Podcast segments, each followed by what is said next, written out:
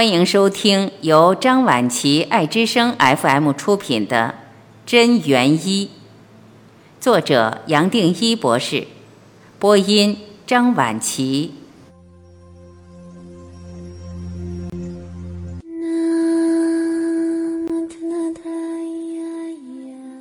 回到慈悲，其实不是人体经历了许多灵性体验，而是灵体经历了人的体验。一开始，人类就试着建构一个统一场，希望能解释所有事情，例如我们由何组成，生命又由何组成，原子如何构成。这一切都是为了让我们能知道我们是由什么单一元素构成的。真元场又称意识场、慈悲场。物理学将一切简化成四种主要作用力：强作用力、弱作用力、电磁力、重力。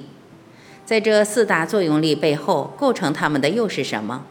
许多人费时多年寻求解答，所有的答案似乎都指向一个领域。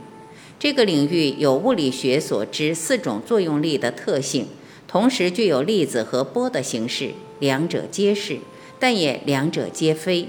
我称之为真元场。单就这个原理，就可以带来相当多突破性的应用。真元场又可称为意识场，或称为慈悲场，其实就是感恩、慈悲及相关特质之源头。许多人认为，因为慈悲是主观的、非物质的，源自某些柔软的感受或某些抽象的事物。因此，慈悲的特质是短暂的。这种看法是多么偏离事实啊！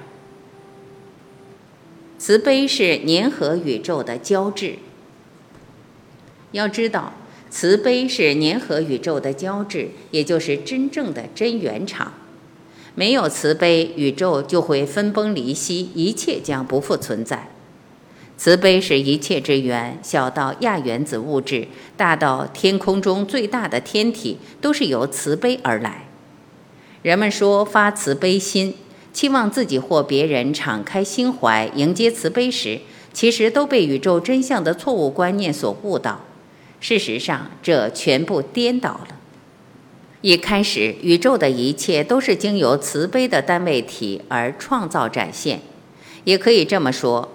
我们不能表达比已经存在的慈悲更多的慈悲，我们怎么可能表达一个就是万事万物的本体或源头？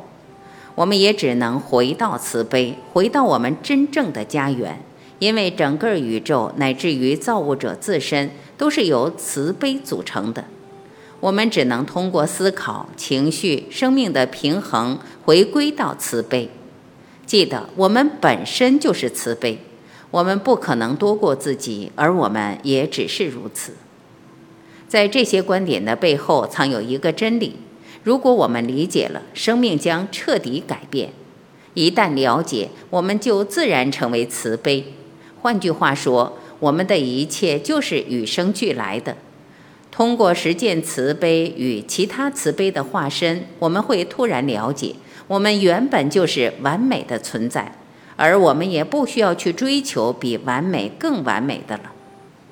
我们并不是毫无目标地漂浮于生命之流中，我们是拥有神性的高等灵体，完整且具有无限潜能。每个人都是造物者完美计划的一部分，没有人是被分离开的。所谓各自存在的个体，不过是一种幻象。我们会了解，生命中没有任何一丁点儿是浪费的，万事万物均有目的，而最简单的目的就是让我们记得我们到底是谁。从这个角度来看，生命以及伴随生命而来的种种挑战，无论看来多么艰难，都只是一门功课，目的是为了帮助我们想起自己是谁。我们的日常生活就是考场，随时测试着我们记得了多少。如果时时都能发慈悲心，即使面对种种物质困境也能如此，就能够证明自己才是生命的主宰。即便处在人身的限制中，只要能忆起自己真正是谁，生命的觉醒也将于焉发生。也就是，即便在承受极恶等种种困境时，还要活出慈悲，表达出爱。而这人生的限制，则是测试我们对生命掌握能力的考场。无论在何等困境，只要能忆起自己真正是谁，并完整的表达出来，我们就生活在和平之中。生活在和平之中，成为生命的主宰。生活在慈悲中，我们开始能够信赖生命的一切过程。我们信赖周围发生的一切，都是为了唤醒我们记忆的美丽目的而发生。我们不再为发生在自己身上的负面事件而沮丧，不再任意论断，不再有所谓对错、好坏的价值观。我们在万事万物中看见神性，在一草一木中理解美好。